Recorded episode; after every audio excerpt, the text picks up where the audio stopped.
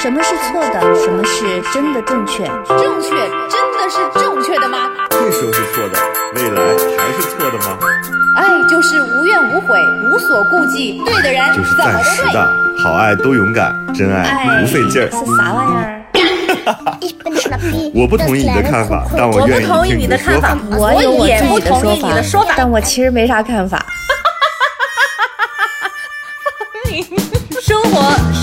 是永远吵不完的架生活是永远吐生不完的槽活。是永远翻不完的山。这里这里是过山情感脱口秀。我是个知性的女子，我是方玲。我是永远都对的，周我周。是普通人丁丁张。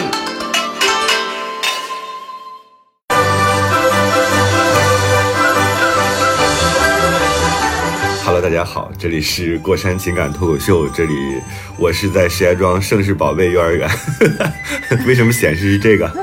的丁丁张，大家春节快乐！过年好，给大家拜年啦！我是玉州。当啷当啷当当当当当当当当当当当当。当当当当在当细细的锣鼓点儿中啊，我是在正风大道八十五号正风大，因为我待会儿可能会给你们发一个录音过去，就正风大道。现在我过年的地址啊，我在安徽，对我是方玲。嗯，你还说了那个嗯今年春晚、最开始的时候，他没有放这个我们很熟悉的音乐，妈呀！他放的是一个那个歌嗯和一个那个短片吧，好像是。当时我就说，哎，怎么没有熟悉的噔噔噔噔噔噔？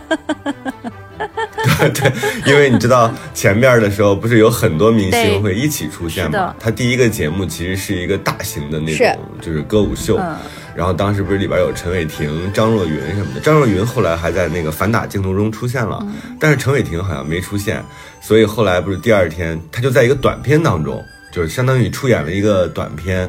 就写进了节目单，所以很多粉丝就当天就在找陈伟霆在哪儿啊？为什么就是没看到他？受骗然后第二天就看到他在、他在这个微博上出现了，就一张他的照片，说陈伟霆的眼睛里没光了。我不知道说的是不是这个事儿，我当时就觉得好好笑。现在春晚已经就是完全不是当年那种，比如说他会提供年度的金曲，对吧？你这一年都会唱这一首歌，会给我们的超市超市提供那种可以就是久放不衰的这种经典啊。现在就变成了一个大家其实是一个吐槽和。就是又喜欢又吐槽，然后又要说话，它变成一个话题对。这个我今年我今年看春晚，就是我我就这前两年应该也这样，但今年我才发现，就是有一个很有意思的现象，就是大家看的这个设备都已经完全不一样了。就是我是今年不是有一个竖屏春晚嘛，嗯，然后我发现哎挺好，就是我就我就、嗯就是拿着手机我就看，因为之前还是陪大家一起看嘛。我说竖屏春晚挺好，还可以发弹幕，你知道吗？嗯 然后我就觉得哎这个很适合我。嗯，那你竖屏看的时候，比如说一共五个主持人出来，只能任鲁豫看到一个站中间，然后只能看一个人吗？还是就是？还是能看到的，应不不该是不，你没对注意吗能看到能看到，就是他稍微的，他只看到了竖屏，所以他不知道横屏是有几个。他有可能真的就以为只有三个主持人。但是你知道，很多横屏的时候，它是把那个画面强行做成了就是竖屏，其实还是横屏，对上下都两块黑。你那个是完整完全完整的吗？比如说有一个节目是我非常喜欢的，是一个唱就是京戏。和所有戏曲的那么一个嗯梨园的那么一个节目，它当时中间有有一个有一段是三个老旦，这三个老旦就是是三个人，你真的看到的丁章，是几个人？你不能这么问我，再问问我就露马脚了，我怎么可能一直盯着看呢？你你 就是这太为难我们普通观众了。但是你知道我为嗯什么会提这个老旦？你知道，你知道现在网友造梗的能力很强，然后他们就会把这张图截下来，截下来之后呢，他会打一个字，你知道那个字是什么吗？就三个老旦在唱戏，截了一张图。我有一种不祥的预感，我不知道你会说出什么来。三个三个脑袋，这是个这是一个？这个急脑筋急转弯吗？然后那个神最右就神最右就出现了，神最右说的是《三体》，然后体 对不起，我我的我的坏趣味，这个，哎，对不起，不好意思大家，今天没有主题啊，章各位并没有带来一个很好笑的笑话。今天我们没有主题，对，但是这个确实我当时看了之后我就笑了，就是 大家不要期待这一期我们没有主题，这一期叫春节漫谈啊，因为上一期我们骂完方玲之后，很久很久才开始话题，然后这个时候有我们一个。呃，特别铁的黑粉就说说为什么每次一开场都要骂方玲，然后下边就有人跟帖啊，因为这个黑粉我们很熟悉，他又黑又黑又铁，所以我们后来也就慢慢原谅了他。他说一些垃圾话，我们也就不怎么说他。但是他下边就有人当真了，说 为什么每次磨磨唧唧都要骂方玲，骂完方玲好久都不进入主题。然后我当时特别想跟这个认真了的观众说，就是骂方玲是我们的一个日常，就是他是我们的一个。我觉得方玲不会动气，他至少不会像你那样觉得我们在霸凌他啊，就是因为他确实有一些错。朋友们，谢谢你们为我 伸冤啊！方林凭啥为我伸冤的都是黑的豆豆。团宠。对我我我跟丁丁张，咱俩就是就跟那个企鹅一样，每天吃饭睡觉打豆豆。对，朋友们，谢谢一个每天的日常。真的，就大家千万不要当真，千万不要当真啊！就如果你们觉得。好，特别欺负方玲的话，我觉得这一期进翻到春节了嘛，对吧？就是，呃，春那个方玲可以骂我们，就是可以批评我们俩，觉得我们俩有什么问题，给他一个畅所欲言的空间。但这期确实没有主题。别别别别别批评你们俩了，我还是批评春晚吧，可能容易一点。害怕。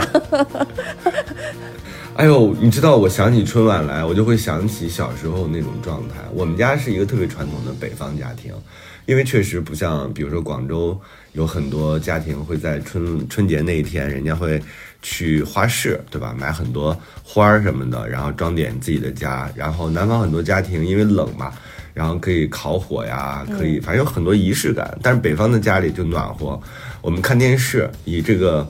蛰伏、静止不动，然后嗑瓜子儿，嗯，聊闲天儿，嗯，打麻将，以这种方式来过春节。但恰恰我们家呢又不打麻将，所有的这种就是赌啊什么的这些东西都跟我们家无缘，所以我们从小就看春晚。今年春晚上讲了一句话，给我讲感动了，说我们陪着春晚走过了四十年。我差不多啊，我从记事开始，这个除夕就是跟春晚在一起，就是每每天都会。每个每个除夕都会跟家里人一起看春节晚会，确实是陪着春节晚会走过了四十多年。你知道当时啊，我们我不知道你们当地有没有，我们本地是有一个报纸的，这个报纸叫就是河北广播电视报。它每到春节的时候，它它是每周一期啊。你知道这个是干嘛的吗？这个报纸，这个报纸除了登一些明星明星。还不叫八卦啊，就是娱乐新闻、文娱新闻之外，它比较文艺啊，它就是各种，就是大概有，我不知道它那个怎么，现在因为没有报纸了，就很难跟大家描述那个开，就正常的报纸吧。然后，呃，他每周他做的事情就是电视报是干嘛的呢？预告电视节目，中央一今天播什么，中央二今天播什么，这是一个特别有纪念，就是特别有记忆的。我不知道你们小时候有没有见过？电视报吧，它到各地的好像是。对，就是每每个各地都有，他就会报把这个所有的电视节目预告出来。看，对，看那个的时候，你会觉得天啊，就是小时候非常非常快乐的一个事情，因为你就知道周二下午没节目，周一到周日，哎呀，现在这些小孩可能不太知道啊，给你们正好普及一个特别古早的。你们现在看电视，当然，因为它都已经没有存在排播这个概念了，因为全是网络的。我们小的时候，它其实是。看这个电视报才能知道今天下午播什么的，而且经常会没有，就气死你。他电视报上登的和真正播的那个完全不一样，所以你比如说你期待一个电影，期待了半天，到最后没播，你就会非常失望。的？嗯，还有这样的没播我倒是没碰上过，但是就是有好像对，但是有碰上过那种就是呃，你去等那个等那个节目，然后他会他会延迟还是什么的，我是碰到过的。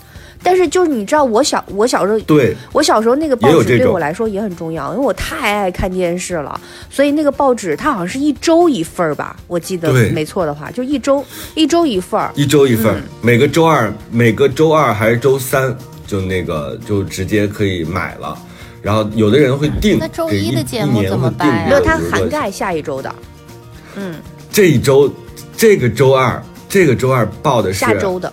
这个周二放的是下个周一周的，就跟咱电台一样。哦哦哦，对，就是就是节目预告嘛。就是你你你会在哪个时间段？因为我们小时候上学都掐着点儿，什么时候能看电视，你都要跟爸妈提前申请。比如说你特别想看的电视剧或者是动画片儿啥的，就是那个时间点你要申请出一个小时，我就只在那个时候看电视，那个就很珍贵，你知道吗？都要看电视报，先确定自己什么时间可以去看。对，对，而且那个时候电影也会在电视台放，然后比如说中央一台，然后就会那个时候还没有什么中央五、中央六什么的，就中央一和中央二两个台。对，然后中央一的时候，有的时候会放少林寺，是小时候最爱看的电影。嗯，电视报上登了之后呢，就会提前做好准备，然后因为也不是每家都有，哎呦，这样一讲，对，这个我也点有年纪太大了有点不就是知道了。大家就会聚在我我那时候大家大家就会聚在聚在我们家一起等，然后我又是那种热血质的小孩儿，就特别着急。着急的时候前面有广告嘛，他那个时间确实是像方玲说的，有的时候会延迟。那这个时候怎么办呢？前面是广告啊，但是你又不知道它什么时候开始，就不像现在有快进啊有倒数这种功能，所以我就只对有就是没有这个功能，那怎么办？我就因为又特别害怕中间上厕上厕所耽误了这个电影，所以就一遍一遍的跑厕所。我印象特别深，我妈就说你怎么回事儿？就是因为紧张，哦，我以为你每次怕耽误时间，所以只尿一点呢。不是。这个这个很 两秒钟，就你老觉得跑过去，没开始，再回去又两秒。我特别想唱一首歌儿，我特别没讲到主题，我为什么会讲这个报纸呢？因为它到了这个春节的时候，人家也要休息，但那个时候你不知道，这个编辑们其实也要休息的，也不懂这个工作原理，就印象很深。每到过年之前啊，就是比如说腊月二十，这个时候呢，这份电视报就出了。这个电视报呢非常厚，它比日常的要厚四倍，为什么呢？因为它连着报了四周，哇，你你记忆好清晰啊！就是他把这个都对呀、难怪他现在美好的工作是记忆啊做这个啊。我都不记得。你现在做的就是跟电视电影有关系啊。对对，就是他报四周，到第四周的时候已经语焉不详了，就是他就没有办法预告那么准确了，他就是以当时的这个播出为准，他就给你写这个。但是他加厚了之后，他会有很多跟春节晚会有关系的信息，包括主持人是谁啊，有哪些人会在里边表演小品啊，然后有哪些。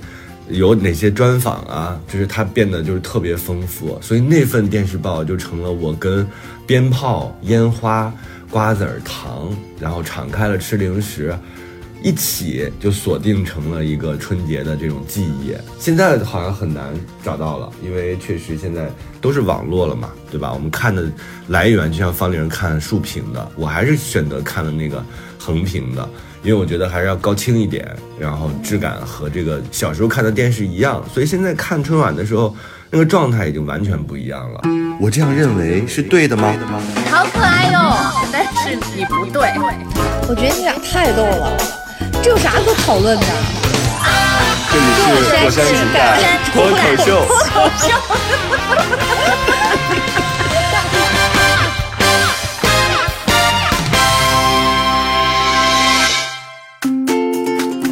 周周，你作为现在不在不在这个我们现在这样一个状态之下，你们还看春晚吗？看呀，就越是这样才越看。嗯我们，但是就是因为晚国国内的晚上是我们这边的早上，而且还不是一个，而嗯就不是周末，还是一个工作日，所以脑脑呢还要去上班儿。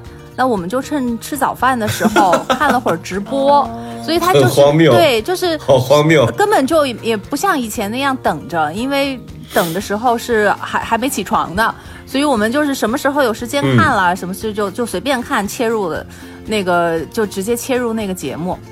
我记得我们好像是从哪儿那你早上起来看的时候看的是哪一段？看的是那个小老虎跟个小猴子似的，就小男孩那个跳舞那在 那个，里闹。对，那你赶上了最精彩的一个节目。啊，我觉得最精彩的节目不是那个那个什么呃亲亲，就那个什么来着，我忘记了。啊只此对青绿对对对对对，那个我们三个人一人评一个吧，一人评一个最精彩的节目吧。嗯嗯，我想想啊，大家也可以把自己认为二零二二年春节联欢晚会当中最最受喜爱的可以想一想吧就是我们做一个对。过山杯，所以过山杯 最受喜爱的春节联欢节目。哎，你们记得还有这个评选吗？每年都会有不承认的一个 奖项，只有咱仨知道。怎么了？仨评委，仨颁奖。大家可以，大家可以在下边留言啊，讲一讲自己二零二二年看到哪个春节节目的时候，让你觉得很开心啊。反正我们看的时候就是什么时候呃有时间了就什么时候看，然后最开始就是因为是吃饭的时候嘛，所以是从网络上看的，看的是网络直播。所以呢，我刚刚跟方玲的那个感觉是一样的，就是偶尔看一会儿节目，看一下评论，因为那个评论也是实时的在同一个屏幕上，所以就还哎还就是比以前多了一些趣味。然后就是得等到国内已经第二天了，就等到国内已经是初一的早上了，我们这边才晚上才开始看。然后这个时候也是完完整整的从，因为我们是在网上搜的，它就正好四个小时就分了四段，然后我们就一个小时一个小时的看。嗯，但我觉得网络有一点好的地方呢，就是你可以有的时候看到自己不太感兴趣、不喜欢的，你可以快进。所以，但是他这个不也是最那个的吗？最那个就是你知道我的有点偏执啊，我老觉得就是你直播就是直播，因为确实是做电视的，有点职业病。录播就是录播，然后就是你在那个时间点，它就是当时当下的感受。所以我从来不看春晚的重播，小时候不是啊，现在是从来不看春晚的重播，因为太浪费时间了。你在你的在嗯国内的那个时间是同步的，就是你的春晚长四个小时，它刚好到那个点儿，你也可以跟他一起过十二点。但是对于我来说，我已经没有这个时间点的意义了。所以我就觉得我就不介意，嗯我反正也看不了直播，我看了直播，我这边也不是晚上，也不是十二点钟敲钟，对，所以所以难道不应该跟脑脑商量一个仪式感吗？比如说你们那边大年初一的晚上，就是呃我们这边大年初一的晚上，正好是，哎，反正无所谓了，就是你的你你的那个状态下的，你的那个状态下的大年三十，然后晚上八点钟你也打开，然后从那儿开始。哦，我们差不多就是这样的，对，嗯，我们差不多就晚一。天嘛。啊，那还挺有仪式感。等到了十二点的时候，一起一起倒计时，然后捂住姥姥的脸，然后跟她说新年快乐。等不到十二点了，那个要提前睡觉，太困了，所啊，人长大了真无聊呀！我也是，但是你知道我那天发了一个微博，嗯我就说，哎呀，平时到十二点觉得特别容易，怎么这么快就到十二点了？还是还不想睡呢。春节那天，春节那天我这又困，然后又觉得节目不好看，嗯又困，然后又想熬到十二点。天啊，就是真是等着那个任鲁豫在那喊说。十九八七六四三二一，他喊完结束了我就站起来这一切跟我妈说，终于结束了。对，嗯特别仪式感。但你说仪式感，我们今年我觉得就是因为我们本来就也不是特别特别嗯喜欢就是庆祝节日的那一种，就比较偏向那种平淡。但是我们今年就是有自己写春联儿，因为去年你们不是聊了这个嘛，然后。呃，我今年我就提前买了那个红的空白的对联纸，然后我就说，呃正好我们可以试一下，这是我这辈子第一次自己写春联儿。嗯，春联儿的那个是什么呃，那个叫什么？既然都自己写了，你不会用的什么“天增岁月人增寿”这样俗气的，就是上上联下联吧。你猜我们用的是哪个？哈哈哈哈怎么猜哈哈哈哈哈哈！没有，我们我们用上联的是七个哈，用的是那个“春有百花，秋有月，还比较浪漫。夏有凉风，冬有雪”。夏有凉风冬有对雪对对对对，用的是这个。嗯对，不是因为我们是第一次写，所以横批呢横批是四季平安。嗯，嗯，因为你也得要挑一，就不能挑特别简单的，也不能挑特别复杂的，因为你还你那个字儿你嗯之前没练啊，你不是所有的字儿你都能写的，所以我们就挑了一个这个。嗯，对嗯嗯，这个还是确实挺考验。但是你知道嗯，春有春夏秋冬这四个字特别难写的，好难写，要写好看其实挺难的。因为我太久没有练字了，就是我是很久没有练字了。姥姥写的那个，他他他平时有的时候会练，嗯但我我就觉得，哎，我突然一下练字，然后就好像回到小时候，因为我上一次练字可能还就是小时候某一个暑假就集中练了一个暑假那种的。我突然 哎我们小时候会就是练字嗯我对这个米字格。会练字，对对。但我跟你讲，小时候练的字那个其实很重要，决定你这一辈子我写什么我好奇现在小孩练然后我不练字？嗯，现在小孩可能不练就字，练啊练字，没有没那么那个我们小时候练字是一种很专门的事情，好像就是买字帖，对吧？然后嗯练毛笔的磨墨，然后练钢嗯笔的，就是家长还会守在旁边，还给你打扇子。反正就夏天的时候，就是我就觉得我我也有这个印象，我就感觉好像现在书法班儿。对没有没、嗯也不算书法班，就在家练字。我觉得在家练字，那时候家长好像比对较，就你会上一些书法班，哦然后回来你还会要练字嘛？对，按着那个字帖就有模有样的东西，工具也挺齐全的，而且是个事儿嘛。那是因为那个时候暑假咱们也没有其他的东西可以玩儿。你这总得要做点事情吧，然后家长又会觉得，哎，练个字也也挺好的，也是算算是一个门面嘛，就好像也没有别的可以玩的东西，也没有这里的游戏啊，那里的滑雪场啊什么的，没有，所以就就是很自然的就形成就变成了暑假的一个一部分。嗯。所以我这么多年没有看，然后我嗯突然就觉得那个米字格就真的有点陌生，然后我忽然亲切。不是，我觉得陌生，就是我不，不我看我看到不是米米字格本身是亲切，但是我看到它，我突然嗯。不会写字儿了，嗯，然后我一下子突然不不记得，就是这一点要放在哪个位置是合适的，就是这些东西你要重新学起。但是我觉得我有一个收获，就是因为小时候，嗯，就是没有真正的理解这个米字格的意义，我现在明白了，哦，它是帮助你。就是就跟我们练车一样，它给你画一个框框，是吧？你大概因为你现在对，它是肩架结构。对它哦因为它是中国字是四方字嘛，是的就是它所有的这种横平竖直啊这些东西都用通过米字格可以打个辅助。等你真正的比如练了一段时间之后，就变成了你的一个习惯肌肉肌肉记记忆对然后就它它就习惯了，然后你就忘掉了。对，嗯它是一个参照物嘛，就是你在最开始初学的时候，嗯你就是训练你的那个肌肉记忆。然后我突然就觉得，哎，我觉得就是以以后平时多练练字好像也无妨。就是就这种练字的这个感觉，因为你知道你掌握了它的那个技巧，你就会发现其实这是一件很容易的事情。就是你，你就在每写一个字的时候，你就记住哪一笔在哪儿。你下次就是你这一张字帖，你的第一个和最后一个就可以有很大的区别，就会有很大的一个进步。小时候因为不懂，就觉得哎呀，不明白为什么要要要在这里写，然后没有意识到自己每下一笔是有什么样的一个目的。现在的话就就会清楚很多，所以我觉得，就是如果写的一手好毛笔字的话，也挺帅气的。然后我今年就觉得，哎，对这个写毛笔字还、还挺有兴趣的了。现在练回去还来得及吗？对，来得及，真的来得及我自己看到那些字好的，就别人还觉得我的字好，但是你知道我自己了解我自己，我是整体组合起来好像还可以，但是其实每个字都有点歪歪哎。你好像跟我一样，组合我也是这种感觉。嗯、字儿好，真是真是，我是说，我是说，我看我的字，不是说我看你的字。不，我就是这样的，就是我自己，当我仔细端详自己的字的时候，我会发现说，天哪，这里边有很多间架结构都是有问题的，而且就是确实，当时没有经过好好的纠正啊。我我倒不是说我们非得按照字帖一个字一个字写，但是，嗯、我自己会觉得，哎，比如说我们再年长一点的时候，我们是不是可以真的再重拾一下这件事儿？我觉得对吧？因为它里边有很多韵味。对，我这样认为是对的吗？你好可爱哟，但是你不对。我觉得你俩太逗了，这有啥可讨论的？这里是过山情感脱口这里是。过山情感脱口秀。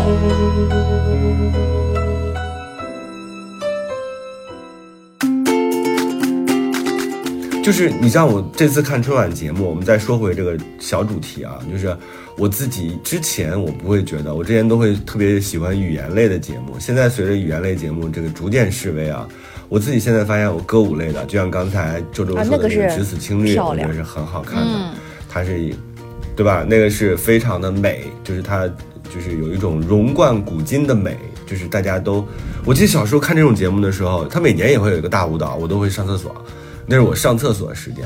但是我现在我发现说这个我就能看下去，然后另外呢，我会看，就是这次唱这个京戏，就刚才我说的那《三体》就那个老太太那个，那个我也能看进去，因为它里边确实有非常好的，呃，传统的东西在里头。反而是比如说任何的那种融媒体的，可能我做这行呢，我就觉得特别烦，就是比如说非要把这个一个简单的舞台弄成七层的这个万人体育场，就是上面有一些虚拟的东西啊，就是用 VR 什么的给它打造一个什么一条鱼在人的头上划过，我真的觉得特别虚假。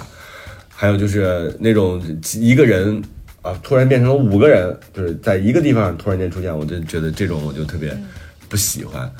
就我还是喜欢那种很传统的、非常真实的，以及那种就是你像笔墨纸砚，它都有味道，你想到它，你都能想到联想到那个味道。我觉得那种东西是让我觉得特别有穿透力的，类似于像肌肉记忆一样的东西，那个特别。今年就是这个只此青绿啊，就是。就是我们是我是先在朋友圈看到大家就是、就是大家一致的认为这个节目是非常好看的，然后我当时看的时候我也觉得很好看，因为你他那个视觉是马上变换的，就是你春晚开始都是花红柳绿的嘛，突然到青绿这个地方，你的眼睛里面就剩下两三个颜色，然后又所有的那个那个。对，这就是传统啊，这就那个是水非常漂亮。的像壁画一样的这个造型，然后舞蹈演员那干净利落的肢体，我跟你说，我我我发现美真的是共通的，受接没接受就有多少文化程度，嗯，然后从事什么职业，我觉得都不重要，就真正好的东西。你知道那天我们看的时候，当时头天晚上看春晚的时候，其实大家并没有，大家都在忙活嘛 啊，然后这个吃饭啊，然第二天我们也看了重播，就我外婆八十六岁了。嗯，他也没什么文化，还是他突然端个火盆在那坐着，然后我们又重看了一遍春晚的时候，我外婆看完之后说：“真是漂亮。”哎，你说，哎呦，我跟你说，我外婆什么人？你说他歌颂的是漂亮，还是歌颂的是年轻、啊？不是不是外婆可能看着这帮女孩没有没有没有，年轻你20多岁欢蹦乱跳的更年轻，那个舞蹈并没有欢蹦乱跳。就我外婆是那种平时央中央三套啊，嗯就是那种欢天喜地的节目一直开着，就是家里热闹的那种人。就是她是把电视节目当做背景音乐的，就是就你家里嗯始终有这个氛围。但是但她就是坐下来看那个节目的时候，她也是很由衷的。我说外婆好看吗？她说好看，你看看嗯这舞跳的。就是他还是觉得，就是说真正有力量的、美的、视觉感受好的，我觉得即便你说不出来他为什么，但是他还是能够击中你的。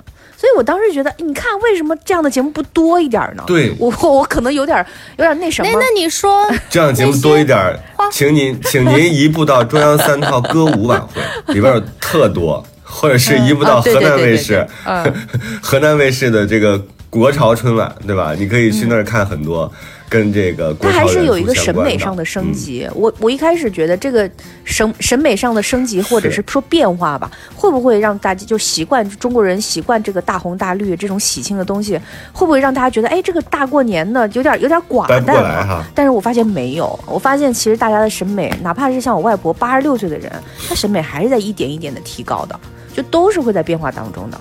那你说他们但是春晚多难呀！坚持那些花花绿绿的，到底是要给谁看呢？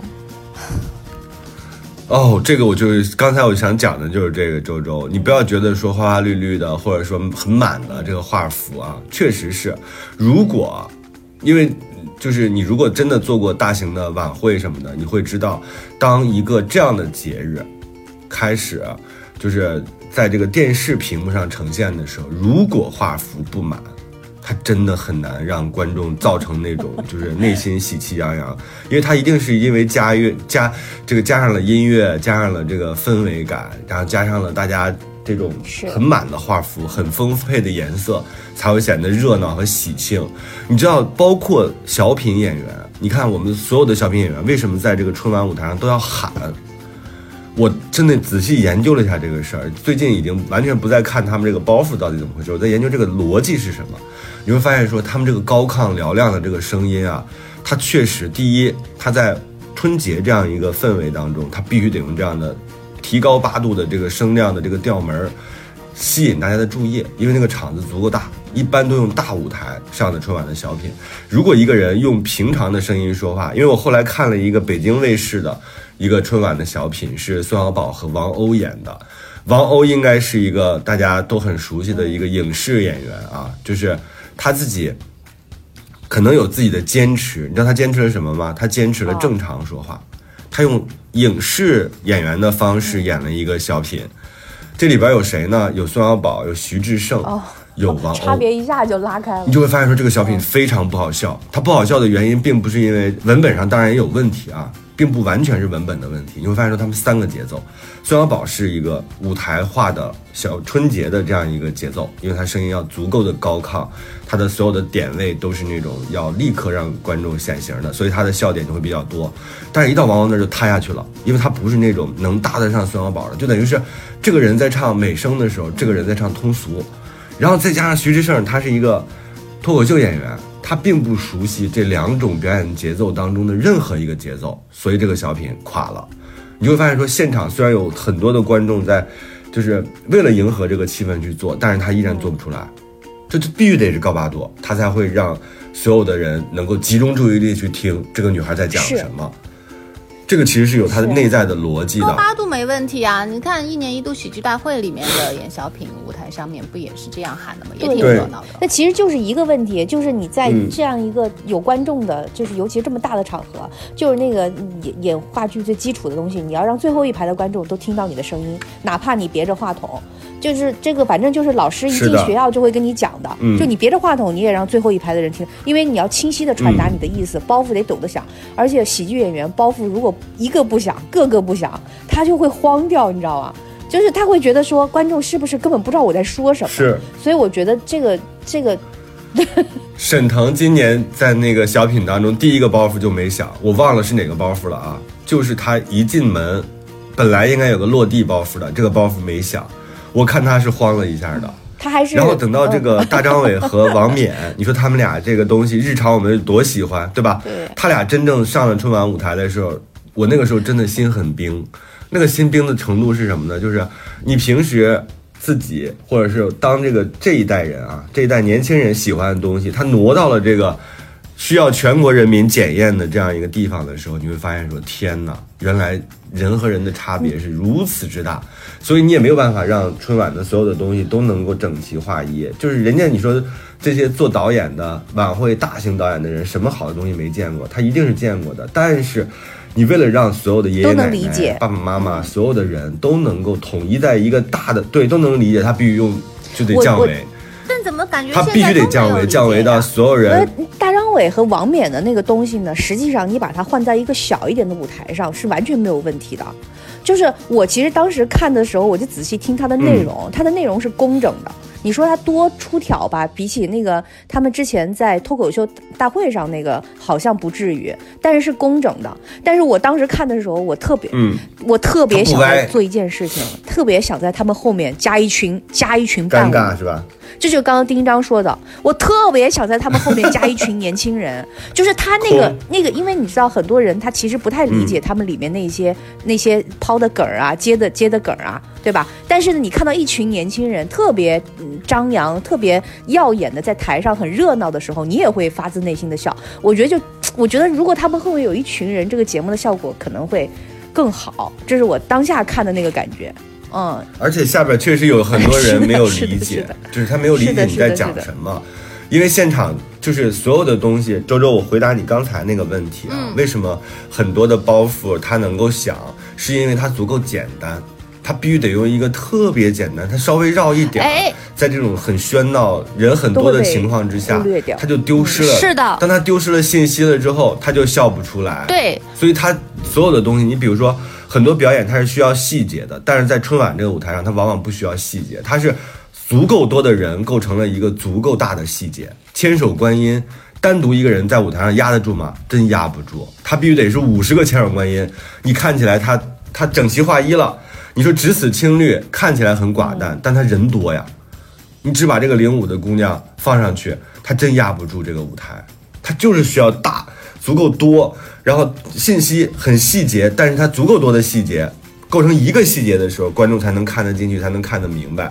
所以声音大，然后整个舞群大，整个的这个色彩丰富，它是有这个基础的逻辑的，要不然你就真看不下去。你刚刚说那个就是要不要拐弯儿那个，他们在就是唱那个这的那个时候，同学会那个我就没有嗯看懂，我就漏掉了一个。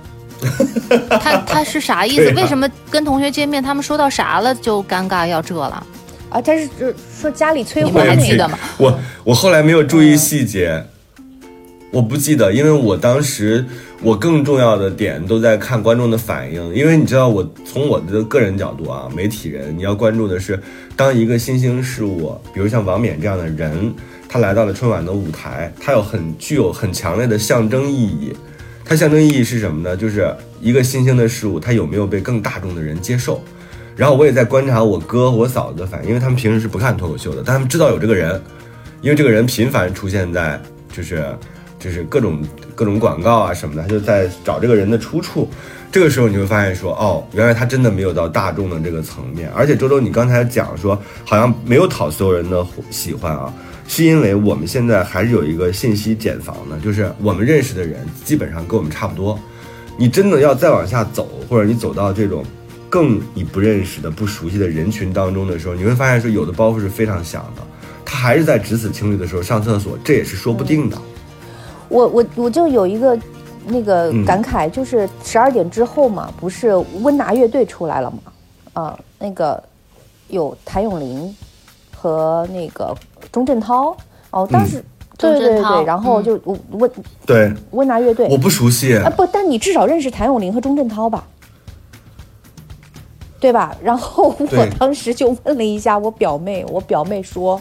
他们是谁？就是她不明白为什么五个叔这个叔叔伯伯就是在上面敲锣打鼓，不是敲锣打鼓就是玩乐队什么的。就是说，其实就是还是有一个东西，就是说春晚真的是挺难的，他要统一所有人，把所有人在某个时间段集中在。但这个恰恰我觉得没有没有真正的穿透，因为他国民度真的不够。你比如小虎队。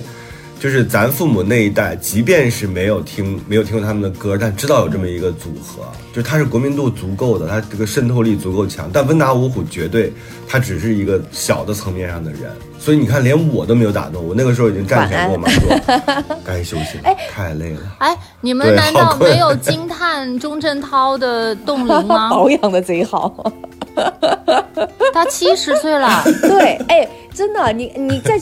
他那哪像是再去看看郑少秋，哇，天哪！姜昆七十二了，那也是皮肤上一点褶子没有。哎，那姜昆，姜昆七十二岁，谭咏麟好像七十二岁。对，谭咏麟稍微大一点，比钟镇涛。嗯，我，嗯那哪像是七十岁的人啊？是你这个这个讲讲这个环这个环节的重点 突然偏了。嗯，不不不，这是。但是丁丁章，你要你回想起以前，以前大家看春晚的时候，是所有人都喜欢，没有觉得有半点的那种代沟。对，很奇怪。我觉得，我觉得我是的。怎么现在突然就还是同这个？我我妈也在探讨，我妈也在探讨。我妈说，为什么是咱们现在看东西多了吗？然后导致我们审美提高了，或者是水平不一样了，所以会觉得那个时候春晚更好看。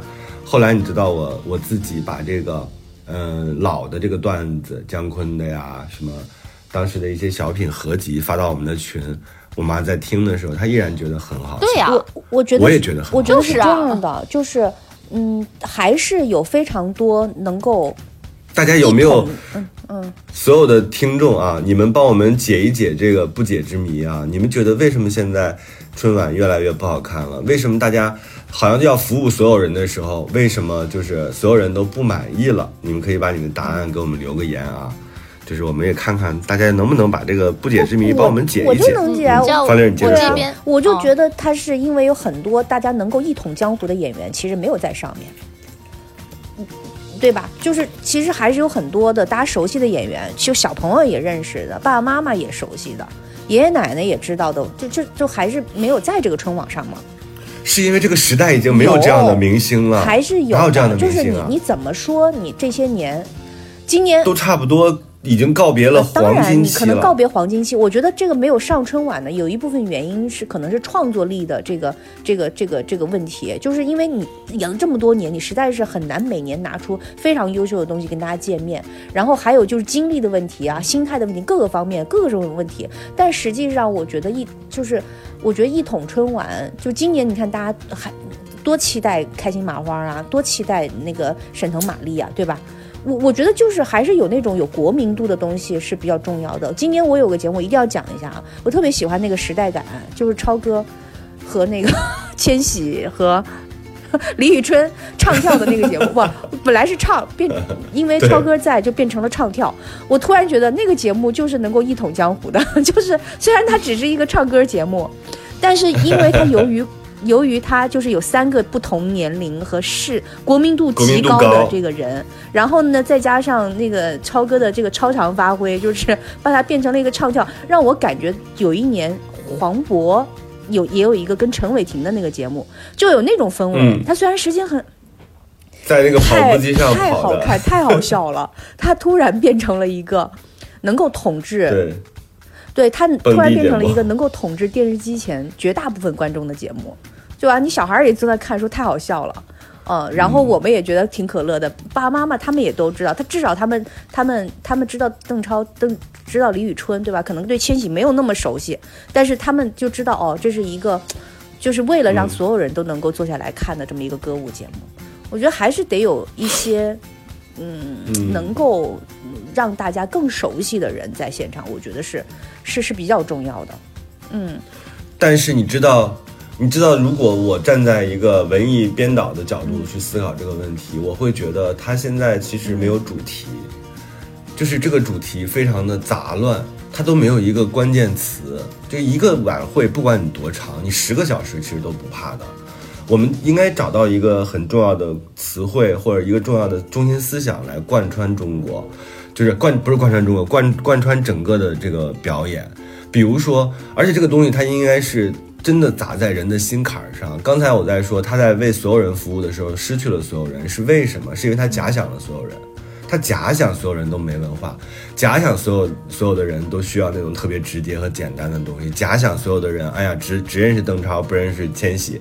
他假想，但是其实现在已经到了一个多媒体的时代了，对吧？你不能光在那高喊着快手、抖音，但你其实都不知道老百姓在看什么，都不知道他们在刷什么。我妈妈他们整个的这个思路。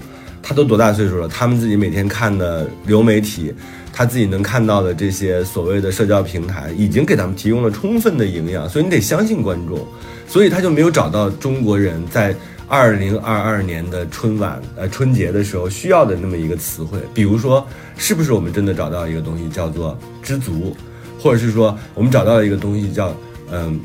就是那种和美，就是你总得找到一个贯穿的东西。现在感觉就是所有的节目都在说，哎，我们过得特别好，我们很幸福，哎呀，我们需要干嘛干嘛，他都向各种地方使力，没有往一个东西上去服务，所以你会觉得整个的晚会虽然很热闹，但它其实非常非常散，它没有构成一个整体的合力。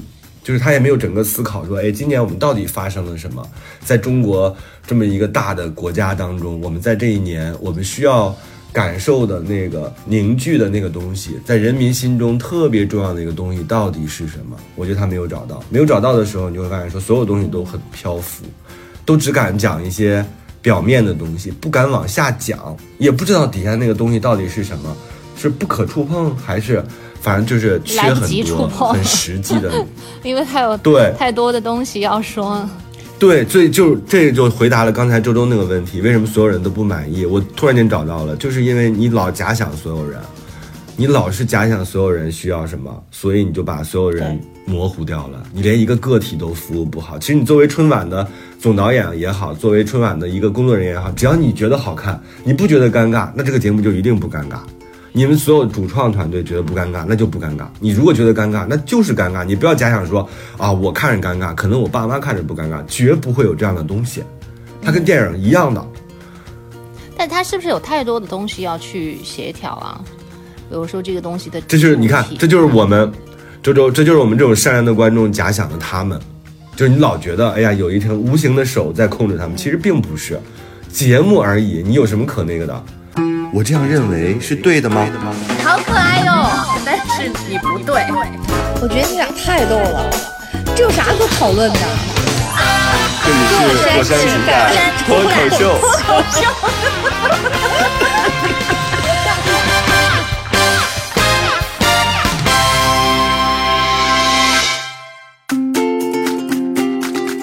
我我觉得还是春晚还是诞生过很多。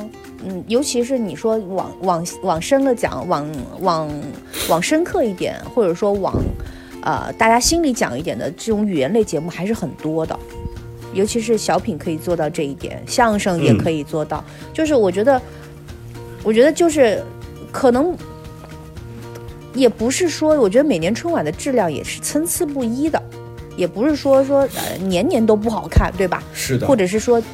嗯，怎么样？今年比如说我们发现了，哎，有统可以统一我们审美的东西，然后呢，我觉得明年是不是有更好的语言类节目，都都是有可能的。只不过我觉得这个质量也不是说逐年下降，的确是参差。当然不是，它有好的。你看有一年九五年，微博上就在传这个嘛，就是倪萍当时她做了一个，其实就是一个现场的播报一样的这样一个节目，她就是我印象很深，那一年是她从这个。呃，黄河的各个水源，呃，从水源地开始到黄河的尽头，就是做了这样一个节目。他把所有的水从这个各种颜色啊，从青藏高原。对吧？他排成了一个黄河的形状。他说：“君不见黄河之水天上来。”然后不知道什么颜色啊。现在今天全国的全世界的华人都能看到黄河是什么颜色了。他一个长达十分钟的节目，他有情怀的，嗯，对吧？他有他自己所有的独到的东西的。那这种东西其实现在春晚里边越来越少了。它会让我们觉得，哎，缺一点，老是觉得好像是，嗯，对，大家都很开心，但是真都就是。但是真正的东西就是这个脆皮儿特别脆，里边没东西，然后外边这个糖衣特别糖，里边没东西，就是你整个就感觉它非常的悬浮和空空洞，这个其实是最最最让人觉得难受的。你就总总是一家六口在那特开心，但其实真正的话题和真正的对于这个年度的这个总结。其实都没有搞得特别明白。你看，我们每年搞年会，就是公司搞年会的时候，其实我们都有一个，内心都有一个点儿。这个点儿是，对，就是我们这个年度我们要讲什么，讲什么给大家听。我们整体的是有一个大的主题的。这个主题虽然有的时候没有办法用语言表述，但是你其实内心是有这个数的。我们应该更加激昂，还是应该说这个痛定思痛，还是稍微的惨一点，惨中带有一些这个。快乐的元素，这些东西其实都是可以去发挥的，但是显然没有发挥到。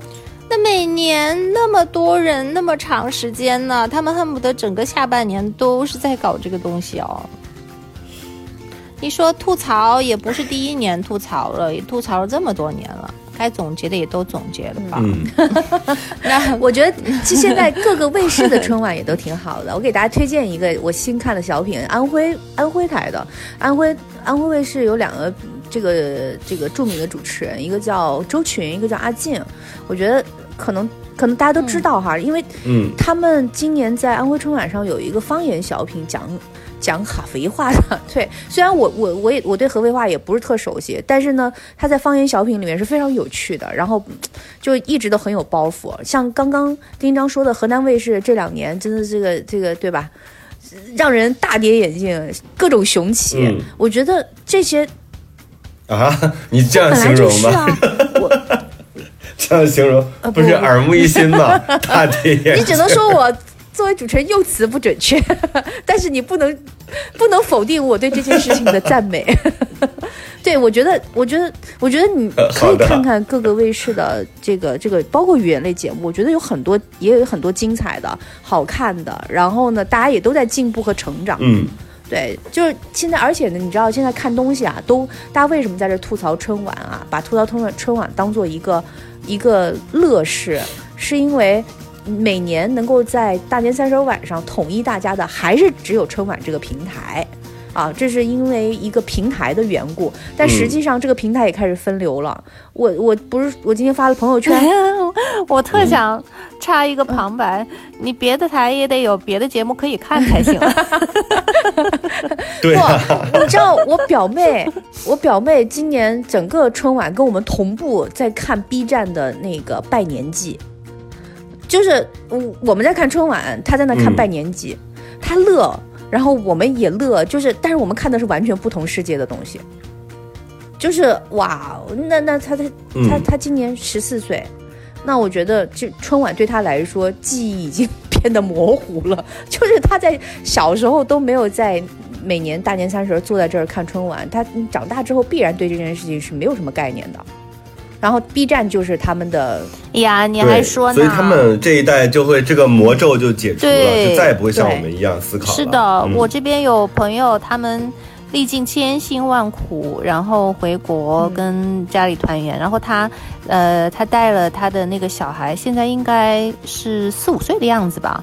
嗯，反正他就是回去之后，他们也是，就是这个妈妈按照传统的那个过年嘛，然后就也是聚在一起，大家看电视，然后他就说童言无忌嘛，说小孩屡次都想起身要走，然后就问，嗯，就是问那个，嗯，可不可以看别的节目啊什么的？然后妈妈就说别的电视台也是放这个东西，然后他说每年过年都是这样的吗？然后，嗯，他妈妈说是每年都有这样的晚会，然后他说那如果是这样的话，那我明年不想回来过年了。嗯，就四五岁的小孩，哎呀，然后我们当时也，我跟他妈妈听到这个，我也都是觉得说，哎，这个这一代就没有培养起来的话，那以后就好悬了啊，这个事儿就。对，那时候可能有别的东西，，是的，所以人家也就没有这个困扰了，嗯。人家无所谓了，只有我们还纠缠在这里，他们也不痛心，就是对，如果如果不好的话，也没有觉得很可惜，也不觉得痛心，就没有牵连半点以前的，就是半辈子的记忆。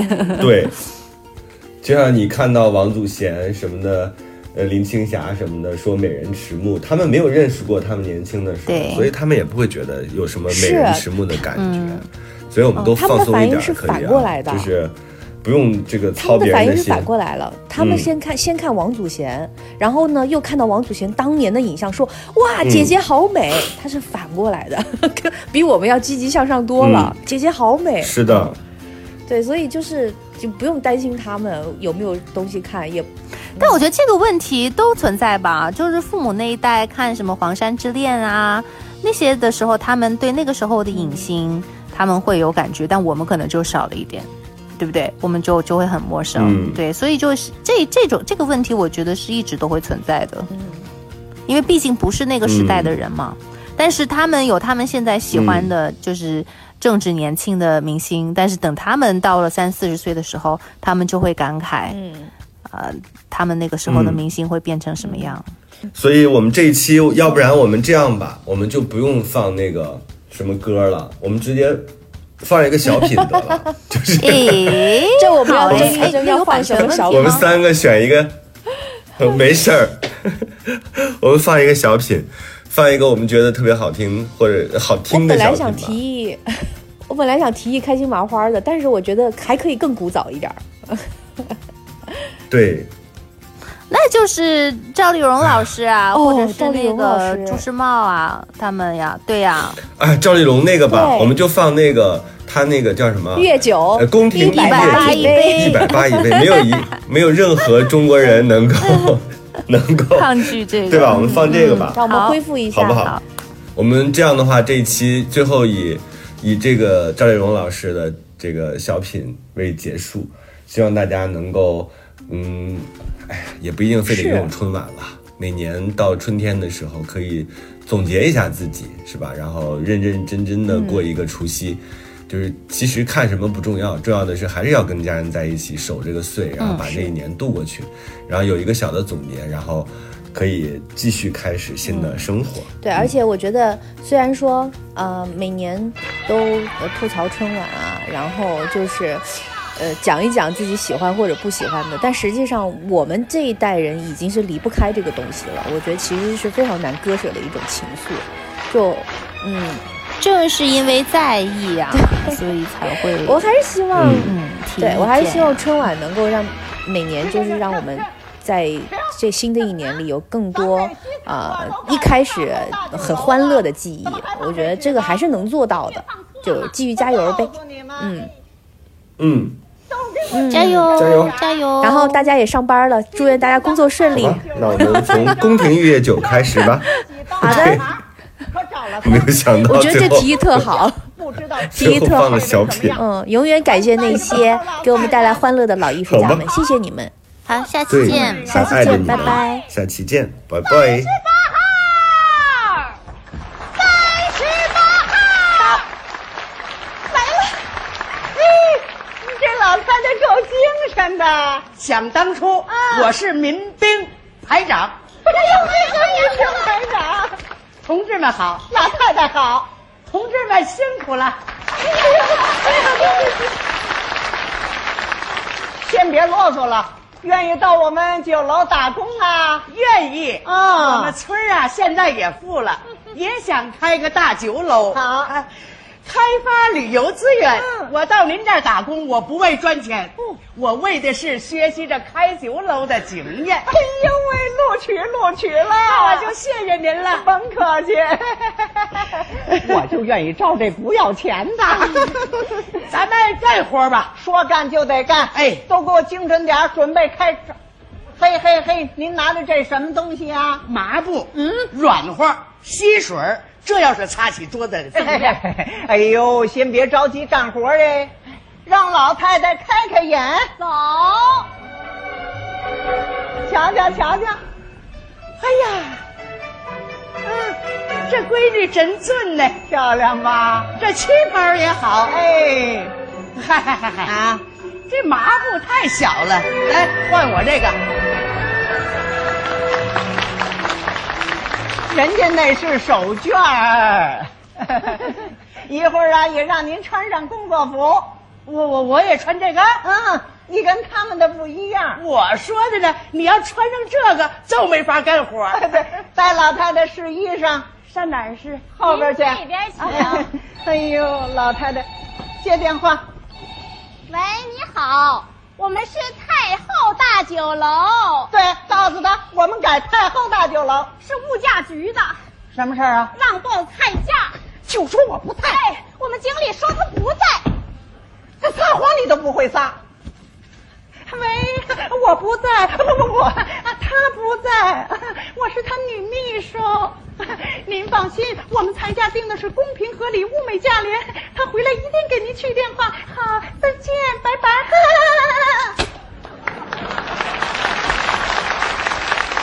再来电话，谁也不许接。哎，看后边准备怎么着了？衣服穿好了吗？穿好了。请。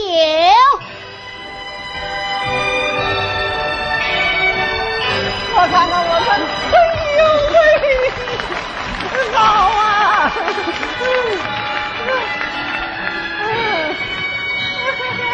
哎呀，真漂亮！哎呦，您别抖了这麻布哎！我说是拿它代替手绢哎呦。，老人家快请坐，快请坐。哎呦，真是没想到啊！您穿上这身衣裳，简直就是那慈禧在世。谁谁谁谁谁？慈禧，慈禧，嗯，就是一顿饭吃二百多道菜的那个皇太后。炸！不行不行不行，我是八辈儿贫农啊，它的成分太高啊，我不装这个。哎 哎呦喂，哎，这跟那成分它没关系。实话跟您说了吧，我这次就是招聘您呐，扮上慈禧陪客人吃饭。那就更不行了，怎么着？有文件呢。嗯，不许三陪。哦不让您真陪着吃，就让您在边上站着，给他们当解说员。哦，那就说人家坐着我站着，啊，对，人家吃着我看着。啊对，那这慈禧不惨了点儿？你怎么还没明白你的身份呢？我啥身份呢？我不告诉你了吗？就是让你扮上慈禧拉客人吃饭。那么你了要是早这么说，我不就明白了吗？什么身份？我就是那托儿。对，您就是那托儿。对外别这么说，你怕啥呢？那电视早就曝光了。卖布的有布托，卖袜子有袜子托，卖鞋的有鞋托，我就是那饭托。哎，我不明白，你那就早就明白。好好好好，哎，业务训练开始。上菜。哎呦喂，老人家您请看，这是啥？宫廷玉液酒。皇上喝的？对呀、我能闻闻吗？请，嗯嗯嗯嗯，香香吧？像二锅头。什么叫像二锅头啊？那就是二锅头兑的水。哎，胡说！什么二锅头兑水啊？到了这儿了，就得叫宫廷玉液酒，哎呀，那得卖多少钱一杯呀、一百八十块。哎，这就这这这就卖一百八十块。嗯，哎呀，那咋沾了“宫廷”俩字儿都涨价呢？老太太，您在这儿就好好学吧，您呢。再看这道菜，这是啥菜？群英荟萃。皇上吃的？嗯，那个白的呢？白萝卜，多嘴。什么白萝卜？到了这儿了就不能叫白萝卜，这得叫宫廷啊白萝卜。那绿的呢？宫廷青萝卜。这红的呢？宫廷水萝卜。那这黄黄的我认识，啊是宫廷胡萝卜。哎呦，太聪明了，宫廷胡萝卜。就这盘萝卜得卖五块钱吧？哪儿啊？八十。这这这这卖八十啊那得买多大一堆萝卜呀？不跟您说了吗？在这不能叫萝卜，就得叫群英荟萃。哎，群英荟萃，我看都是萝卜开会。别嬉皮笑脸的，谁告诉你这是萝卜开会啊？这都是皇上当年享用过的。我告诉你，这东西都大补那皇上就拿萝卜补，啊！对，要不怎么皇上个顶个的益寿延年、长生不老呢？也不尽然呐。怎么着？那同治皇帝二十一岁就没了，还有那先锋光绪，你算算，你怎么老跟我抬杠啊？嗯，你拿他们比什么？你怎么不看看我？哎我怎么这么精神？你也补？哎呦，我天天是玉液酒盯着，宫廷菜吃着，我是大补啊！哎呀，那都补的跟小鸡子似的。我这两天赶上减肥，那倒是减呢，倒是补哎。他犟嘴。你是总经理，我是总经理啊，那那那你是想不想在我这儿学？想？想学照我教的练。待会儿我检查你报菜价。总经理，嗯请您到御膳房看看那宫廷土豆熟了没？啊，走。嗨，好好练着。真是的，我练你奶奶个卷儿！我在你这要是毕了业，那我都成绑票的了。说啥呢，还是出宫廷了？喂，我是慈禧，哎不不是，他们给我起的名字叫慈禧呀、弥勒是物价局。我跟弥勒说呀，这里这事儿可没有我呀，都是他们呐。菜价是黑呀，真黑呀。不行，我要走了，要不然他一会儿还让我报菜价呢。啊，你们要听啊？好，明白了。出来，哪儿去了？来了来了，还练不练了？嘿嘿，哎哎，您别脱这工作服啊！你看看我这都练出汗了，这太投入啊哎！呦，投入好，投入好！哎，我还得跟您交代交代，咱们这儿不但有慈禧办宴，还有宫廷乐舞是吹拉弹唱。你要是就会这小曲儿唱那么两嗓子，哎呦，这钱赚的就更多了。要说唱，那就更没问题呀、哎呦，能唱，我能唱。听听听听。想当初，啊我们村啊排过小二黑结婚，嘿。你猜咋的？啊。就让我演那小琴，小琴。让我演小琴呢，我就这么一试嗓子吧，哎呀，我这嗓子这高啊，你可不知道高到什么份儿上，就选了二十多个小二黑，愣没结住我，结果这婚呢也没结成。哎呀，老太太有嗓子，这嗓子还高着呢。您是不是先下来嘿？在家上炕上惯了，这也不是你们家炕头啊，说的够热闹的。到底会唱什么呀？我啥都会唱，我在家我做饭我都唱，嗯，就听您做饭这一段，你请好的。都配合着点儿。我做的是凤肚炒肉牛皮馅儿，醋溜腰子的排骨松花边的那白绫藕，海蜇拌肚滋味足，四两四两那个八碟菜，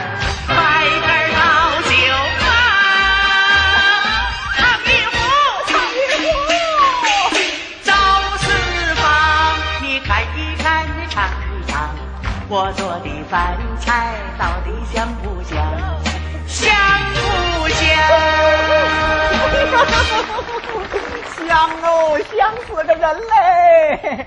哎呀，我们这儿的饭菜也够香的。待会儿啊，您得编点词儿把它给我唱出来。我能唱。老太太，哎，您可别光说不练。哈哈，别耍嘴呀！我要是耍嘴，我是个棒槌。宫廷玉液酒，一百八一杯，这酒怎么样？听我给你吹，啊吹啊吹！瞧我这张嘴呀、一杯你开胃，我喊了一声美，二杯你肾不亏，哈哈，还是美。三杯五杯下了肚，保证你的小脸儿啊，白里透着红啊，啊。红里透着黑，嘿。黑黑不溜秋。啊。绿了吧唧儿，哎呦蓝巴巴的，什么色儿啊？溜溜的，嗨，粉嘟溜溜的个透着那么美，哎呀，您可把我吓坏了。这酒怎么样啊？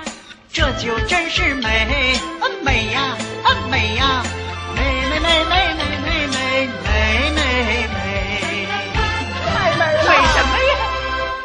其实就是那个二锅头兑的那个白开水，你怎么把实话唱出来了？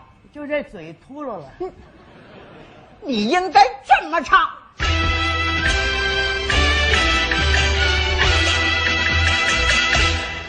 你看这道菜，群英荟萃，要捏了八十，一个都不贵。过来看一看，亲手尝一尝，你吃到嘴里特别的脆。不相信，你尝一块脆不脆？我吃了一块，嚼在嘴里，确实它有点脆。为什么这么脆？为什么这么脆？我现在问问你，我它为什么这么脆？它怎么这么脆？它就是一盘大萝卜。又把实话说出来了。你喽都听清楚了？嘿，跟谁讲话呢？物价局，哎呦，你甭打算开张了，你看看你。打算开张，我给你个秘方。哎呦，快说耶！拿笔来。啊，我笔墨伺候着。哎呦，拿笔来，拿笔来。这老人家，老人家。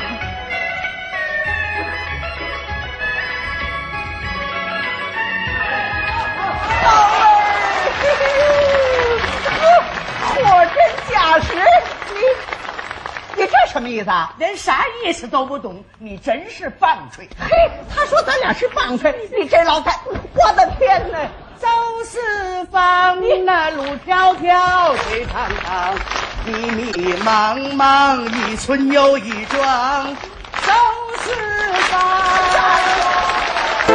什么是错的？什么是真的正确？正确真的是正确的吗？这时候是错的，未来还是错的吗？爱就是无怨无悔，无所顾忌，对的人就是。暂时的，好爱都勇敢，真爱不费劲儿。是啥玩意儿？我不同意你的看法，但我愿意我不同意听你的看法的说法。，我也不同意你的说法。但我其实没啥看法。生活是永远吵不完的架生活是永远吐生不完的槽活。是永远翻不完的山。这里是过山情感脱口秀，我是个知性的女子，我是方玲。我是永远都对的周周我。是普通人丁丁张。